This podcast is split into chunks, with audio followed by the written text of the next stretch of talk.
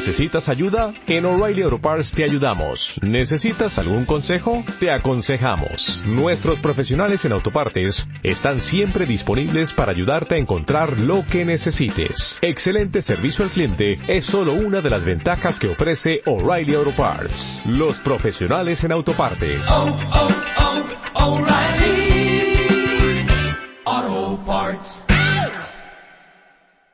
También corregir, corregirse a sí mismo y a sus propios hijos. Existe un tema que se llama Midot Tovot, las cualidades buenas. Uno supone de que si uno le enseña a sus hijos a rezar, a ponerse tefilim, a cuidar Shabbat, en una palabra, Benadam Lamakom, entre él y su creador. Uno cree que religiosamente hablando es suficiente. Y lo demás ya son modales o educación o derejeres para que el niño se vaya corrigiendo. Sin embargo, hay una lista de varias cosas que vamos a hablar, ¿verdad? Que es importantísimo que los padres nos fijemos en nuestros hijos y que tratemos de ayudarlos a superar ese asunto. Eso se llama las midot raot, las malas cualidades de los hijos, los males hábitos que no concierne para nada con Akadosh Baruj. Obviamente, son prohibiciones de la Torah, pero no es que estoy yo agrediendo directamente a Boreolam, que traspasé su palabra porque él dijo algo que es entre Boreolam y yo, por ejemplo, Kippur, Shabbat, Shofar. Shofar no tiene nada que ver con los seres humanos, pero hay varias cosas que sí son muy importantes. Vamos a empezar con la primera. ¿Qué pasa cuando los niños roban? un niño roba, ¿qué se debe hacer cuando un niño roba? Está escrito en el Rambam, Raúl Lebeddin le jacó de Takatán, le ficó a Hakatán, que de Shelo Regilim Ba Bigneva, Vejenim Niziku Nezakim. Dice el Rambam que el Bedín, o sea, el grupo de Hajamim encargados en el Sanedrín, golpeaban a un niño chiquito según la capacidad de él, o sea, la fuerza de él, para tolerar ese golpe por haber robado. Moray Rabotay, antes de que hablemos qué se le hace a un niño que roba, tenemos que analizar por qué un niño puede robar. Les voy a decir lo que me pasó hace exactamente como 47 horas. Estuve sentado con una pareja de un asunto muy importante y me contaron un secreto, que su hijo roba en la escuela, roba gomas, roba plumas, roba esto, roba el otro. Lo primero que yo pregunté es, ¿en la casa le hace falta cosas? Tal vez en la casa no le dan y naturalmente el niño tiene que reaccionar robando.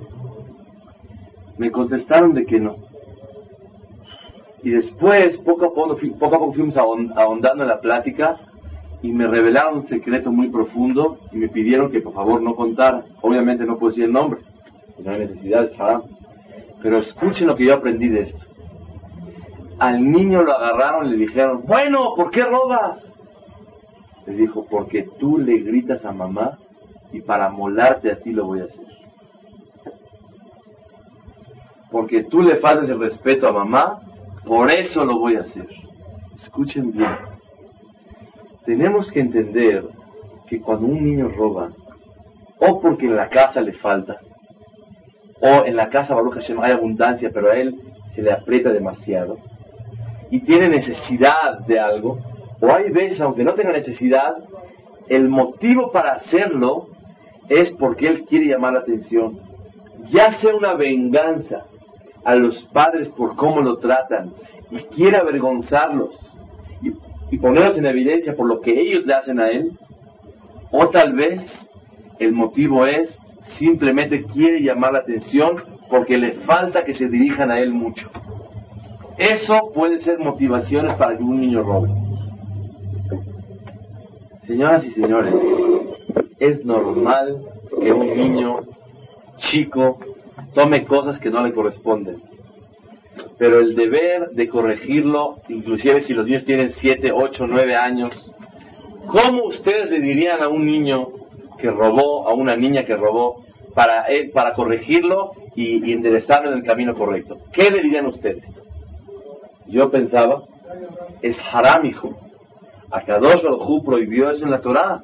En los diez mandamientos aparece prohibido robar. Es un haram muy grande robar. El diluvio vino al mundo porque la gente robaba. Entonces robar es una cosa muy, muy peligrosa. Es un haram muy grande cuando una persona roba. Y yo pensaba que hasta aquí es suficiente. Sin embargo, platiqué con una persona experta en educación de los niños y me dijo que, obvio, tenemos que decirle y notificarle que está prohibido, según la Torah Dosha, robar, y es un haram muy grande y aparece en los diez mandamientos. Pero tenemos que saber algo muy importante. La forma de convencerlo es explicándole que se está degradando, se está indignando y nadie lo va a querer. Cuando sus amiguitos chequen y se den cuenta que roba, todos van a huir de él. Su nombre va a quedar por el suelo. Todo el mundo va a decir, ay, vámonos, vamos a cuidarnos de él. Todo el mundo va a cerrar en forma especial y no van a tener la confianza en él porque está robando. Eso me lo enseñó un hace como dos meses. Y ahí fue cuando yo aprendí que obviamente tenemos que decirle al niño, es haram robar.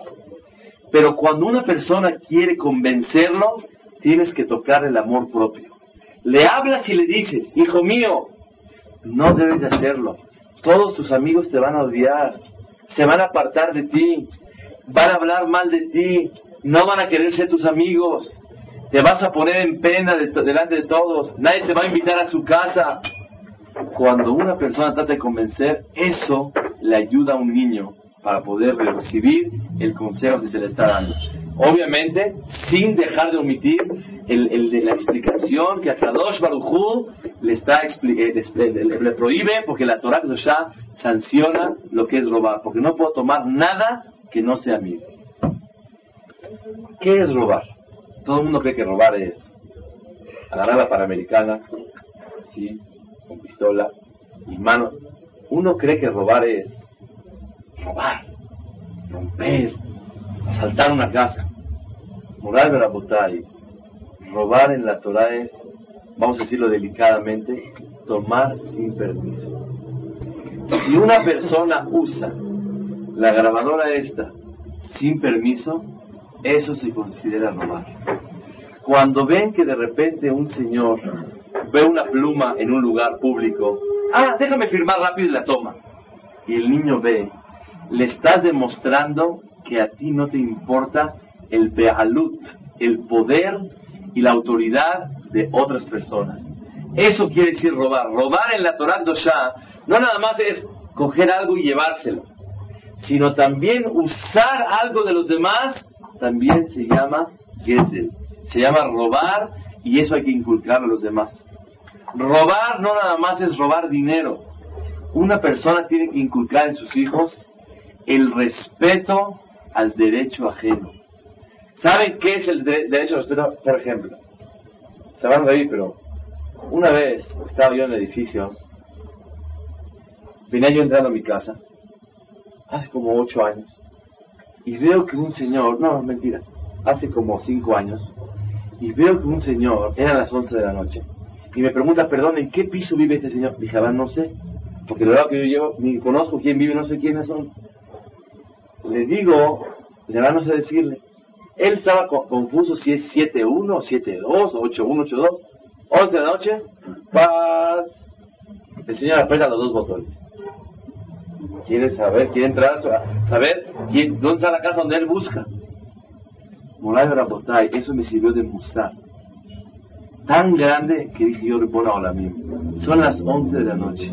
¿Qué culpa tienen los que están viviendo? Pero el Señor necesita él atenderse. Él necesita saber cuál es la casa que él está buscando.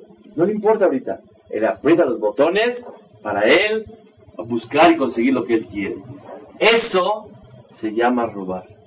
No es robar, pero es el mismo origen de una persona. No le interesa los derechos de los demás. El otro tiene derecho a vivir en su casa tranquilamente y descansar. No, no, no, no, no. ¿Yo qué necesito ahorita? Necesito yo saber dónde, quién vive la- aquí en esa, en esa casa. Toco dos timbres. Una persona que roba está violando los derechos privados de otra persona, sean económicos, sean de descanso, el honor de una persona. Cuando uno se acostumbra y da el ejemplo en su casa, y sus hijos también, de no violar los derechos de los ajenos, de los demás, eso es lo que inculca a una persona profundamente a no robar. Había una vez, este cuento me, me- gusta mucho contarlo, cada que lo cuento me acuerdo. Lo he contado en mi vida como unas cinco o seis veces. Había una vez un jaján que se llamaba Rabbi Zalman Menzer. Este jaján llegó a su casa una vez, a su propia casa, y sus alumnos lo acompañaron hasta la puerta. Él quería entrar. De repente ve a sus alumnos que no se introduce a su casa y ellos están como dudosos. ¿Por qué no entra? Jaján, ¿por qué no "Yo quiero caminar un poquito. Camina, camina, camina. Pasan 10 minutos, 20 minutos, no entra a su casa. Era un jaján viejito, era de noche. Hasta que ya, de mucha curiosidad, le dice, jajam, explíquenos. Queremos aprender de usted por qué no entra. Le dice, porque la sirvienta Yehudiá, al yo abrir pues, la chapa de la puerta, me di cuenta que está cantando. Estaba haciendo el aseo de la casa y está cantando. Y está feliz ella. Si yo entro por la puerta, ¿qué va a hacer ella? Va a interrumpir su canto.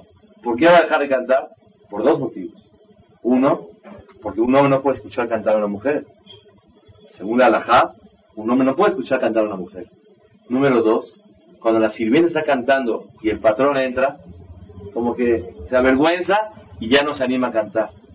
El cantar es una reacción natural de alegría del corazón. Cuando uno canta es porque quiere ponerse contento o porque está contento. Si está contenta la sirvienta, ¿por qué voy a interrumpir yo? Vean, Rabotai, ¿qué significa cuidar los derechos ajenos? Cuidar los límites y ponerse una raya. La señora está disfrutando de su alegría, no entro en mi propio. ¿Otro que diría? Que cante su casa, es mi casa, ¿cómo no va a entrar yo? Sin embargo, la sensibilidad de un Talmid Jajam cuida los sentimientos de una sirvienta de él propio Yehudiá. Moray Berabotai, eso significa cuidar, cu- le voy a decir otra cosa más, cuidar el respeto de los demás.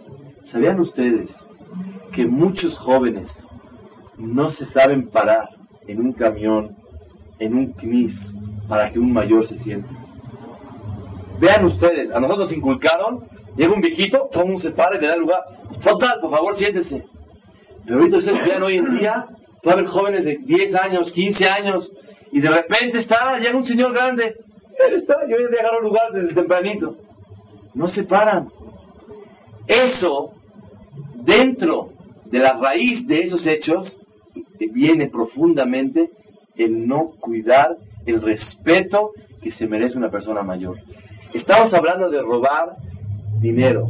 Estamos hablando de abordar los límites de los derechos de alegría de una sirvienta. Estamos hablando de respetar a los demás. Estamos hablando cuando una persona no toca dos interfones porque quiere saber o habla a las once y media. Perdón, ¿es aquí la casa de fulano? No, gracias. Todas esas cosas que una persona por naturaleza lo hace porque él se siente aquí estoy yo. Y se le olvida el derecho de los demás, Moray Berapotai, eso se llama, dentro de la profundidad, se considera como robar. La persona que roba, ¿saben qué significa? Le importa lo de él y lo de los demás no le interesa. El mundo es para él. Como dicen, una vez hablamos, el mundo es para mí. Entonces, él se siente dueño del mundo. Es una de las cosas importantísimas que un padre tiene que inculcar en sus hijos poco a poco, con ejercicios. Por ejemplo, llega un señor mayor, dale su lugar, tráele un plato.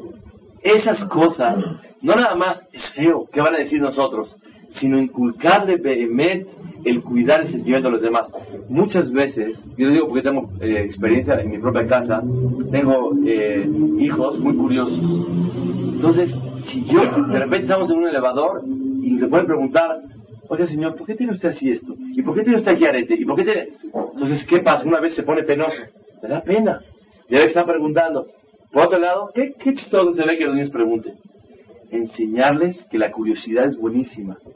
Pero hay veces uno tiene que saber aplicarla, porque esas preguntas lo ponen en vergüenza a la persona. No, no, pero yo te tengo una curiosidad, déjame a mí desahogarme. Una persona tiene que inculcarles que hay preguntas que no se deben de hacer. Hay preguntas que no están en el momento adecuado. O te preguntan, ¿quién es el señor este? ¿O por qué camina así?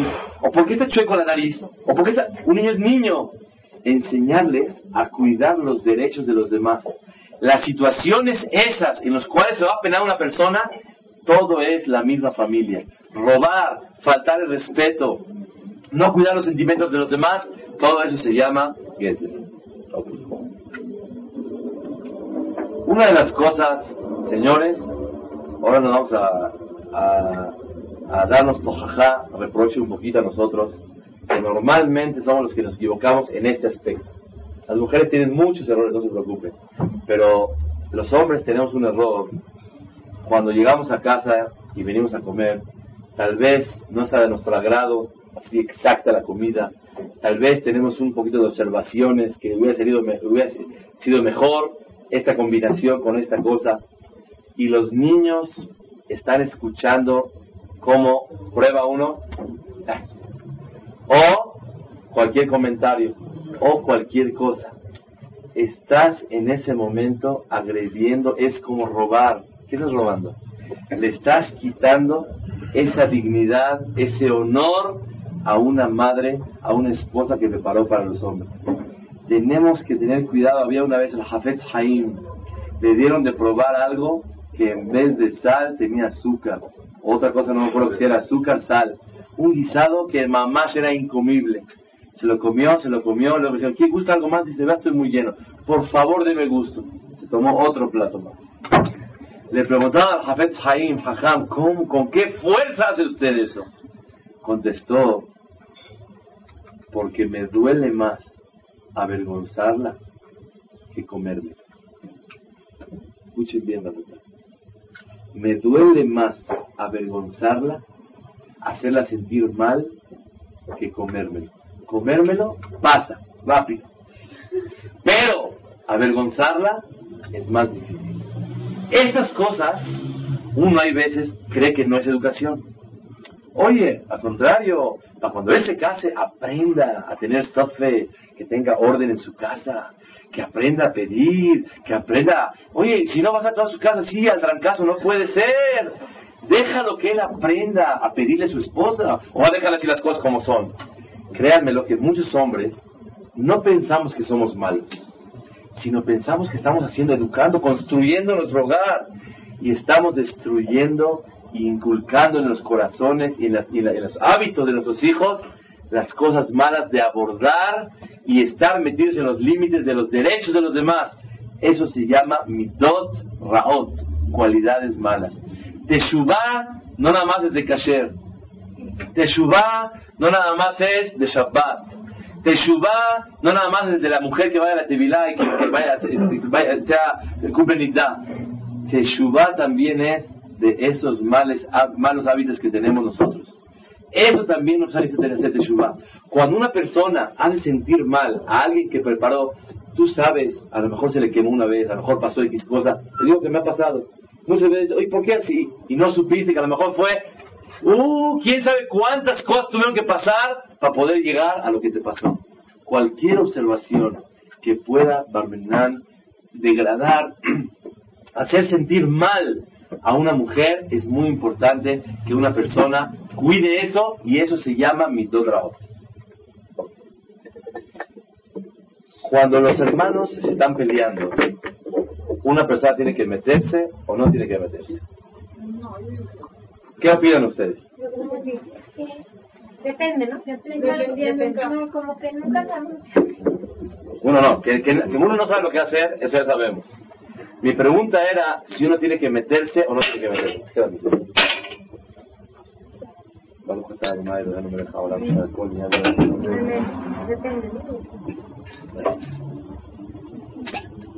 Una persona tiene que acostumbrar a sus hijos. Dentro de las mitot malas, cualidades malas es cuando uno daña al otro. Cuando de repente van y rompen de coraje una cosa. Eso se llama Midot Raot. Y hay padres que decimos, déjalo, así que se desahogue.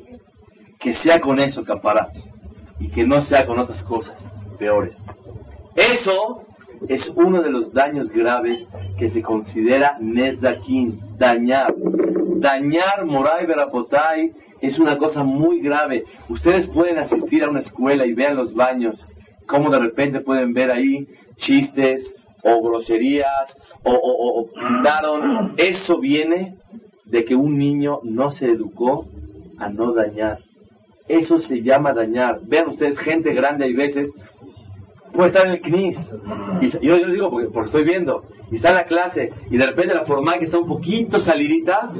Y está, está, está en la clase. Ahí acabó la clase y ya está hasta allá. ¿Qué pasó? ¿Por qué? Eso es no cuidar y dañar a los demás. Como no es, si fuera mío, no lo voy a hacer. Acostumbra, eso se llama robar. Eso se llama dañar.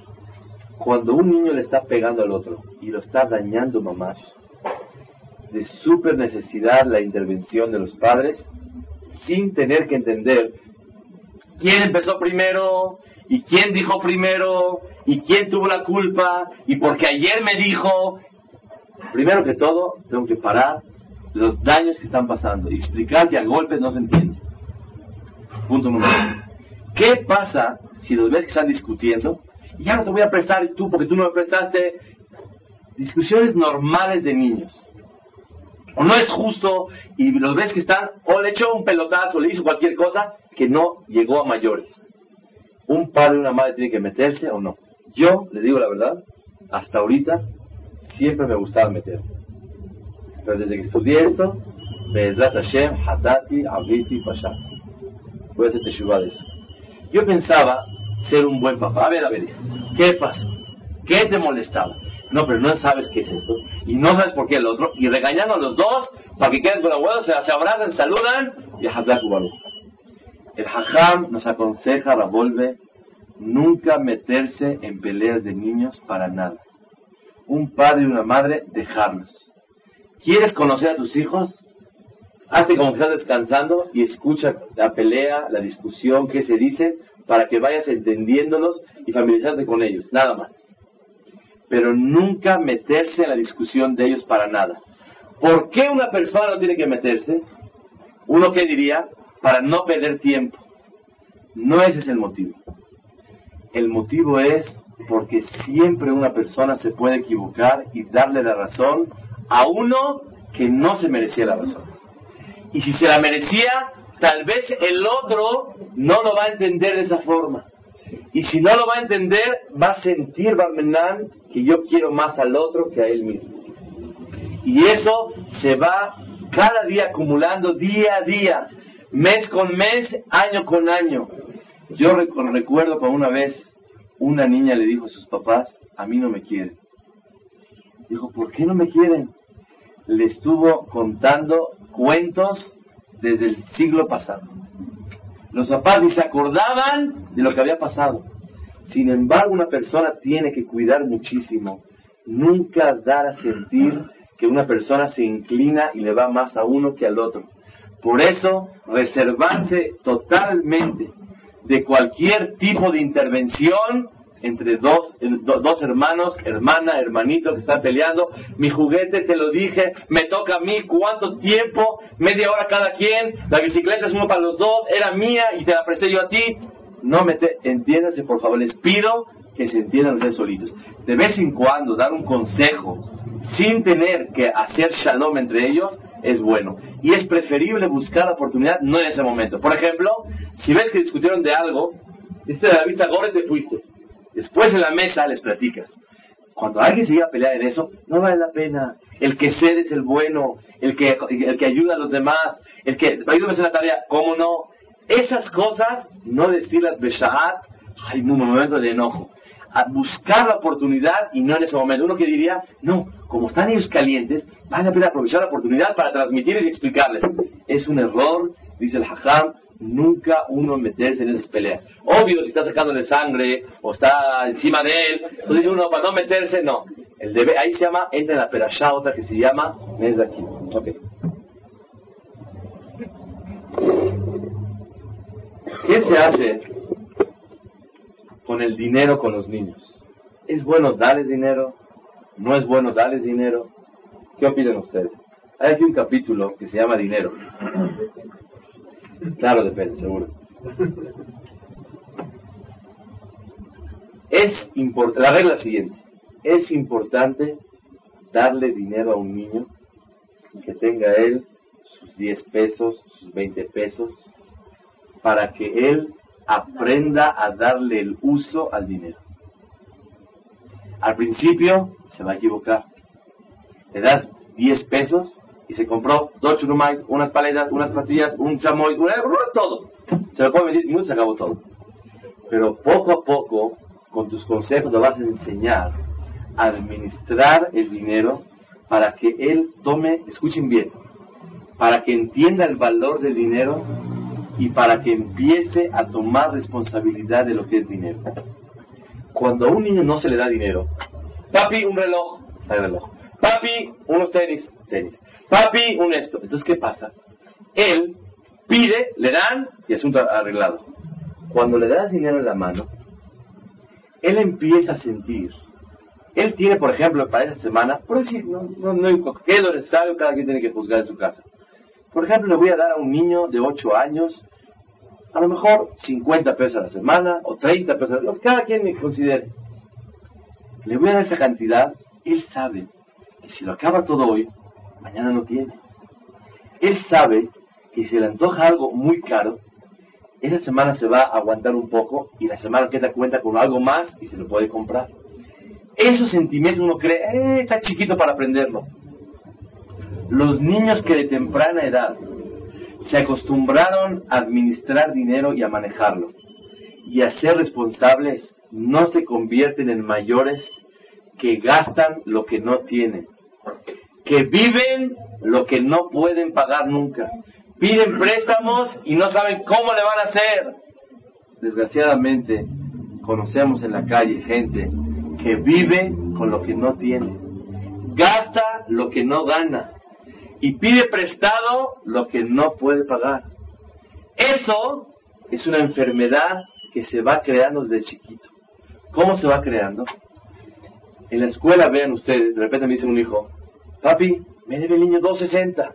Ya lleva tres meses, no me los paga. ¿Qué le debe decir un papá? Déjalo. Así. Pobrecito. Déjalo que se sienta que tiene su pendiente y él apunta, le deben 260. Que sienta la responsabilidad, porque para él 260 es como para ti 260. Él lleva esa responsabilidad. Yo pensaba, de verdad, ¿eh? que no tengan contacto con dinero. Yo me acuerdo desde chiquito, a mí me gustaba tener mi cartera y mis monedas y mi, de 10, de 20. O sea, quería yo surtido, quería bien manejar yo. Todo mi capital eran 100 pesos, pero me gustaba yo administrarlo. Y ahora me di cuenta que de repente, yo hablé con un jajam especialista en esto hace un tiempo, le dije, uno de mis hijos, jajam, me gusta mucho el dinero, ¿qué hago? Me dice, es normal. A Kadosh Baruj creó así la persona. El deber de la persona es dirigirlo por el bien. Dale la responsabilidad. Si ves que le gusta dinero, mándalo con 200 pesos. Tiene que pagar algo de 120 y no tienes cambio. Con toda la intención del mundo, mándale los 200 pesos para que traiga el cambio los 80 pesos. Dale la confianza de que te va a regresar los 80 pesos. Todos esos ejercicios, moral de la botalla, uno no tiene tiempo. Ya, dale los 120. Ahí ves, vale la pena hacerse que no hay el dinero, dárselo y despertar en él esa mitad, cualidad de responsabilidad, de saber gastar lo que tiene. Todo lo que significa dinero, eso ayuda a una persona a no robar. Ustedes dicen, ah, ¿se vaya a robar? Sí. La persona que pide prestado y no paga, eso es robar. La persona que pide prestado y no sabe cómo va a pagar, eso es robar. Ya robó desde ahorita. Yo pedí prestado mil pesos y no sé cómo lo voy a pagar. Eso se llama robar. Porque no tengo ni la forma, ni la forma de cómo planear el pago. Eso se llama robar. Moray Berapotay, mo- yo en la- hay veces me cruzo, yo estoy en el colel, y hay veces me cruzo a la yeshiva por cualquier cosa en la tarde, y me ven niños, o primos, o sobrinos, o esto, o hijos de amigos. ¿No me presta, por favor, tres pesos? ¿Cuándo va a volver a ver? ¿O cuándo me va a regresar el dinero? Dije, no, no, no te presto. Te lo regalo, tómalo. Ay, lo vas a hacer sentir mal que le dices de acá.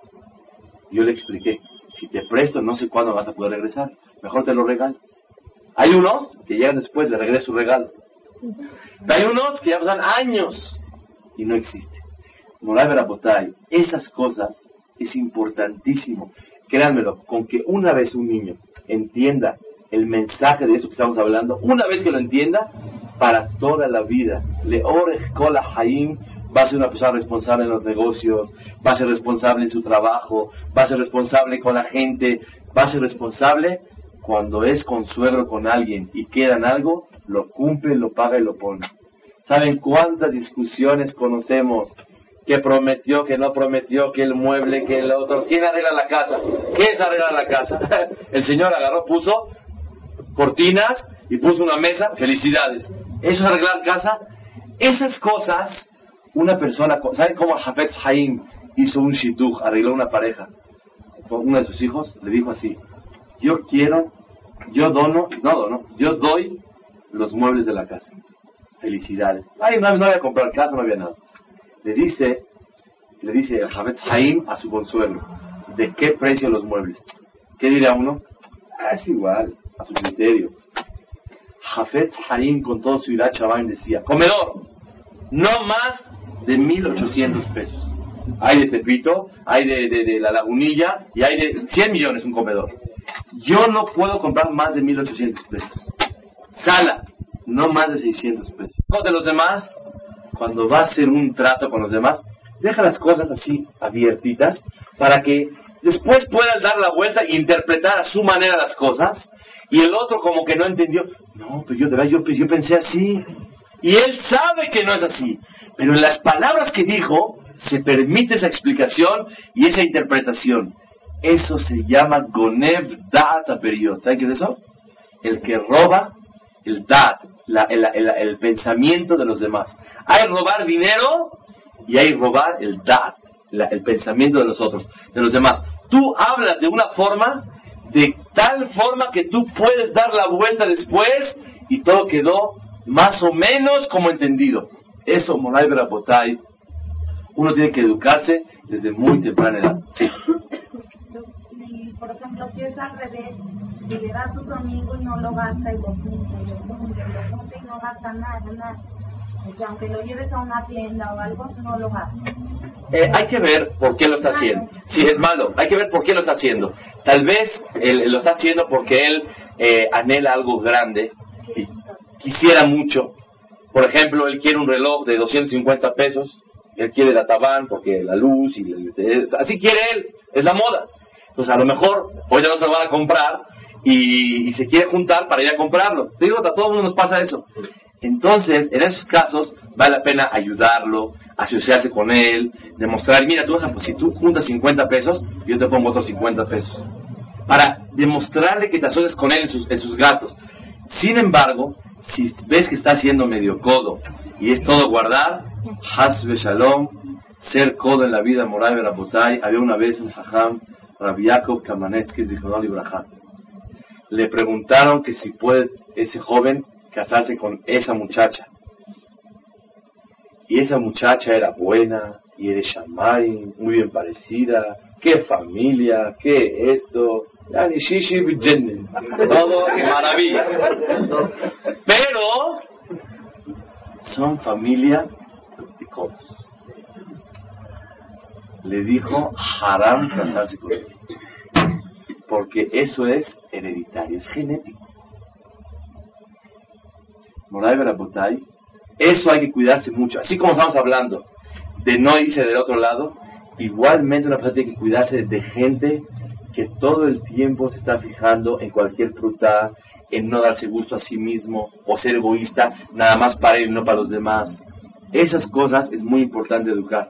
Por ejemplo, yo siempre cuando veo a los niños chiquitos, así de dos, de dos años, ¿Me das un chocolate? ¿Me das un pedacito? No. Por favor, dame. Se me antojó. Inténtenlo, van a ver. Ahora sí te doy. Y luego le pido otra vez. Y cada vez le extiendo la mano. Yo no quiero. Quiero acostumbrarlo que se le vaya abriendo la mano que dé. Es muy importante morar de la botella. Uno cree que no, hace un tefilá, que se haga hijo bueno. No siempre. Muchas veces los que hablamos, no todo el que sabe y el que reza le sale bonito. Y no todo el que no reza y no sabe le sale malo. Pero nuestro deber es rezar y hacerle bonito. Es nuestro deber. Los resultados son de Hashem Baraj. Pero nuestro deber es hacer lo que tenemos que hacer. ¿Cuál es la prueba? Abraham vino. Abraham vino, educó con la misma orquesta, con el mismo traje, con el mismo sombrero, con el mismo equipa, con el mismo talet, con el mismo todo a sus dos hijos. Uno le salió la Shem y otro la Azazel. Así le salió. ¿Qué puede hacer un papá? El deber de nosotros es hacer tefilá, lágrimas a que salgan buenos y tratar de actuar lo mejor posible. Resultados no sabemos, pero el deber es siempre despertar la mitad, la cualidad de dar, de ayudar. Y es bueno que de vez en cuando vean los hijos cómo papá ayuda a los demás, cómo el papá eso, cómo la mamá no, no es fijada con los demás. Esos detalles abren mucho el corazón de una persona. Ok. Seguimos adelante. Hay un tema muy interesante que se llama las preguntas. Y una persona no tiene paciencia para contestarlas. Hay la edad, que le dicen la edad de la puntada, que están pregunte y pregunte y pregunte cualquier cosa. Normalmente empieza esto a los cuatro años, cuando los niños o las niñas empiezan a preguntarte cosas de hace un año para atrás. De un incidente raro, te lo oye, ¿por qué así, papá? ¿Por qué así, mamá? ¿Qué le dice uno? Cuando seas grande vas a entender. Esa respuesta, hay veces es válida. Cuando el niño no es merecedor de una respuesta, esa respuesta se debe de dar. Pero normalmente la usamos por no tener paciencia a escuchar la pregunta, a entenderla y saber contestarla a nuestros hijos. Moral de la botella. Se ganan cuando una persona contesta bien tres cosas. Escuchen bien. Yo les digo porque mamá, una persona que vive ocupado, si no sabe estas tres cosas, le cuesta trabajo dominarse y actuar como debe de ser. Tres cosas vas a ganar al contestarle a tus hijos. Número uno, los abres más en la vida. Número dos, le das la importancia necesaria de dirigirte a ellos y explicarles. Y número tres, hay más unión, enlace entre los padres y los hijos. Si él no, el que tiene hambre o come adentro o come afuera.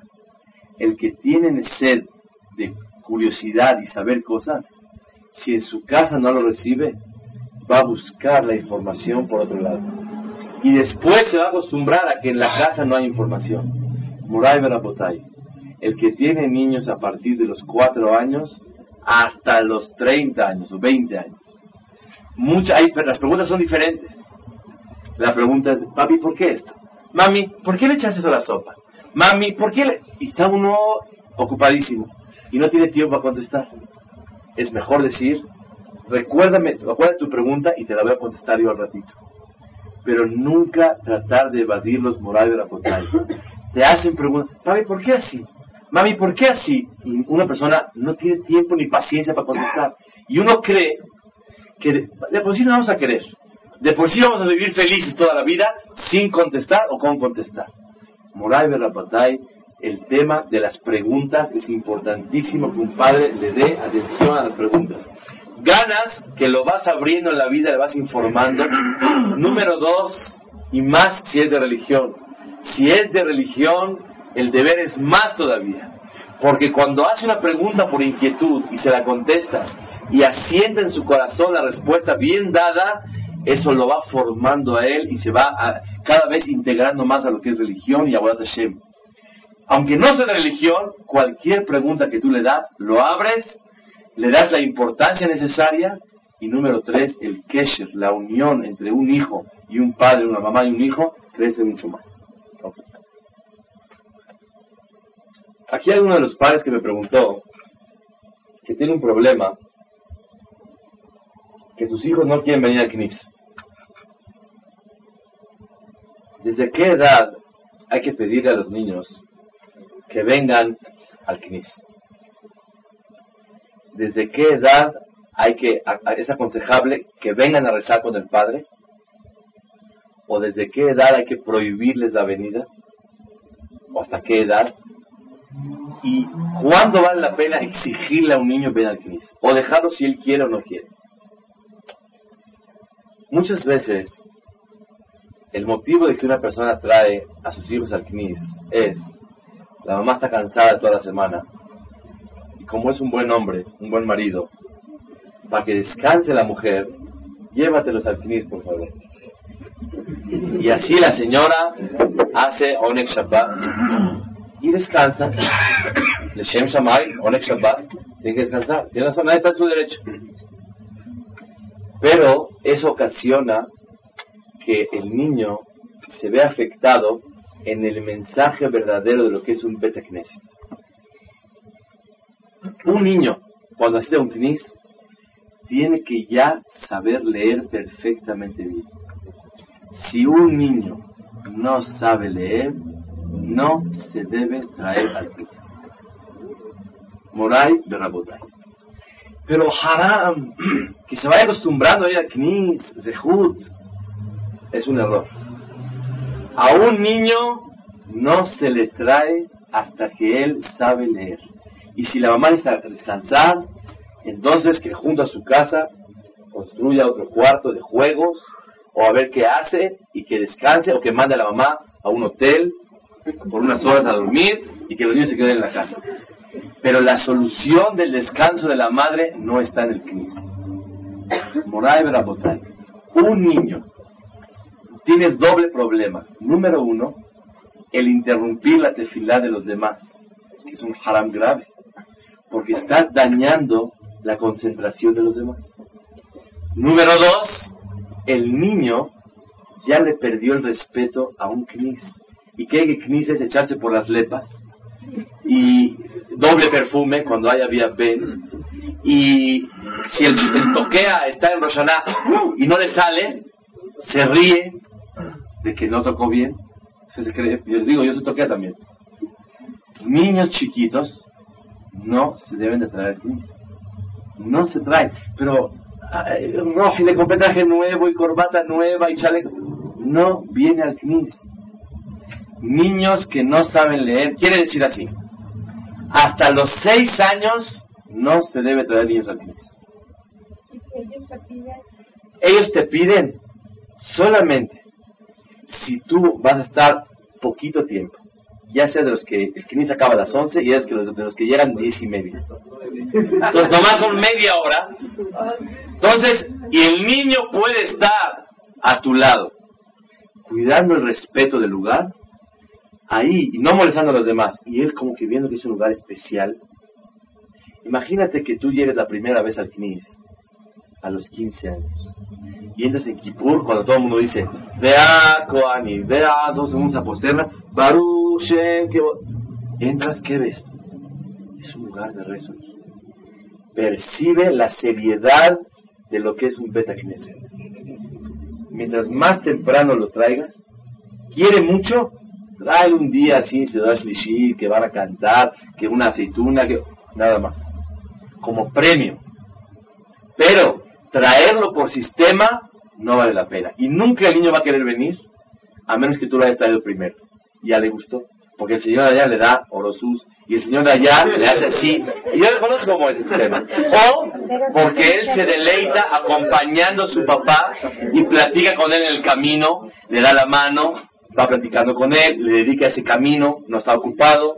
Y muchos padres, si ya van a cambiar con sus hijos, fíjense bien, yo por ejemplo, trato de cuando voy en la calle no hablar con nadie, sino si voy con mis hijos, tratar de concentrarme en ellos. Es- tienes 20 minutos, 15 minutos, dedícaselos a ellos.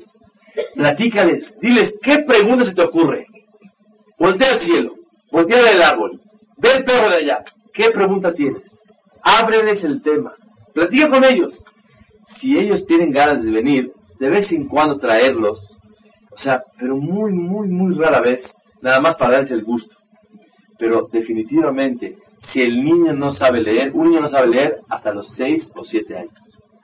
Antes de que sepa leer, no se debe traer al niño. Número uno. Número dos. Si ya sabe leer y el niño es así distraidón o inquieto, tampoco hay necesidad de traerlo al. No urge nada. La regla es la siguiente. Mientras más tarde llega al CNIS, más respeto va a tener en el Betacrense para siempre. Mientras más tarde, ustedes ven a una persona que no respetaba nada. Se hizo Balteshuvá a los 18 años. ¿Cómo se para en el CNIS? Ven ustedes, quietecito. Pero uno que creció en el CNIS, eh, avienta una manzana, avienta una esta, los libros, o sea, platica, cruza los pies, avienta un lepa. Vean ustedes. Moray Barabotay, el deber de inculcar es que venir al CNIS es venir a casa de Hashem Baraj. ¿Qué tipo de lugares hay que escoger para que nuestros hijos recen en un lugar? Aquí aconseja Jajam que sea tres condiciones para un betacnis. La tefilá no muy larga y no muy corta. Hay unos lugares que es express y hay lugares que es demasiado así. Ya, yo les digo, ya se cerraron las puertas de ya ni están oyendo y siguen, siguen haciendo tefilá. Es una. ¿por qué? Porque el niño si es tan rápido, no va a sentir el gusto del rezo. Si es tan tardado y tan lento, el niño se desespera. Buscar un Betacneset que no se habla en él ni en Hadish, ni en Hazara, ni en Sefer Torah.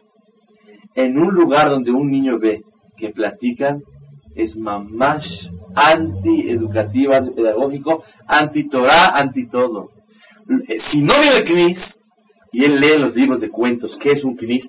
y ve la foto del jajam y la gente, todos rezando con situ, es mejor a que él venga en Technicolor a ver cómo se ve un Knis. No vale la pena.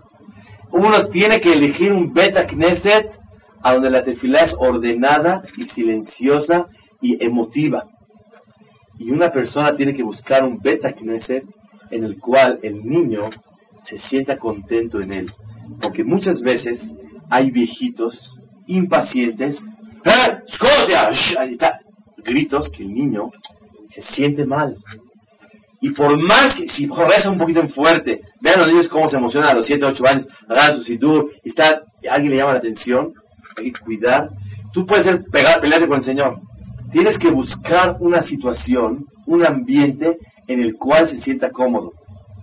De entrada les quiero decir, eso no, a lo mejor es un comercial, que con el favor de Boraholam, necesitamos lograr que en Ticamachalco haya la oportunidad que nosotros tuvimos cuando éramos niños de tener un niñán juvenil. Es importantísimo. Ustedes no saben lo que significa cuando un niño se siente el papá de los pollitos. Él abre, él cierra, él mueve, él reza. Eso le da la importancia a él. Aquí Aquí estamos presentes dos personas que tuvimos Miñán. Cuando éramos chiquitos teníamos Miñán y fuimos creciendo, nos sentíamos como dueños del CNIS. Ese sentimiento a un niño, inculcarle, involucrarlo, pedirle le Shema, un pedacito, le, esas cosas le despierta el interés a un niño y la satisfacción. Yo pensé un día, hace unos dos, tres años, en Kippur, ven que los niños cantan Anenu, cada quien un pedacito. O uno canta eh, el Adir Shema, canciones que le dan a los niños. De repente se ve medio relajo y sirve como para bajar la presión de todo el día del ayuno. Pero yo un día me a pensar, así estaba yo viendo cómo los niños cantaban, dije, se me ocurre explicar algo. ¿Por qué los niños cantan en Rosh Hashanah o Kippur? Dije, Ribona Olamim te queremos demostrar, Boreolam, que el día que nos estás juzgando, nos preocupamos por el futuro. Mira cómo los niños están cantando. Mira cómo, a pesar de que no es tan serio cuando un niño canta, pero nos preocupamos por seguir la secuencia de Clar Israel. Murai Berapotay, el venir al Knis es todo un asunto importante. Y si no se maneja de una forma correcta, Barmenal, la educación a ellos va a ser exactamente al revés.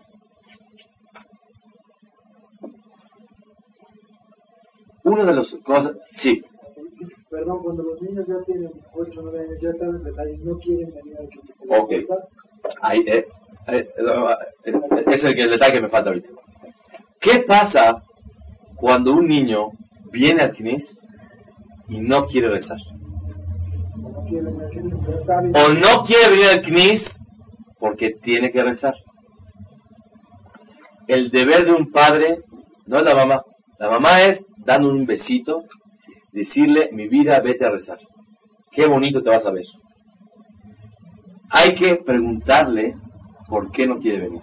A lo mejor tiene el pantalón de mezclilla o tiene pantalón de, pana y le da pena venir al CNIS porque no tiene un traje como los demás niños.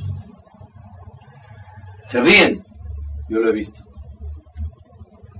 A lo mejor no quiere venir porque su papá lo zarandea, no, no, tefilá, y él, para él, ese momento es odioso. Prefi- él sí le pusiera el CNIS, pero huye de esa presión que el niño no aguanta. A lo mejor es un CNIS que la gente grita mucho al que hace ruido si corre tantito y él se siente como amarrado y prefiere huir de esa situación. Uno tiene que dialogar con él por qué no le gusta. Y si la única explicación es flojeritis, flojera nada más, estimularlo y decirle, el niño que llegue cinco minutos antes de la tefilá, yo lo hice esta, esta vez por primera vez en estas vacaciones con mis hijos. Me costó caro los premios, pero valió la pena. La condición fue cinco minutos antes de cada tefilá, los dos meses de vacaciones tienen que estar presentes. Tendrías que ver cómo en Cuernavaca corrían primero que todos. Ah, Uno está despeinado. Le dije, no, no, no. Despeinado no. Porque quiere ganarse el reloj que quiere recibir porque, porque dos veces va a estar ganando de cinco minutos. ¿Hasta qué edad se da premios? En la Gemara dice hasta los 16 años.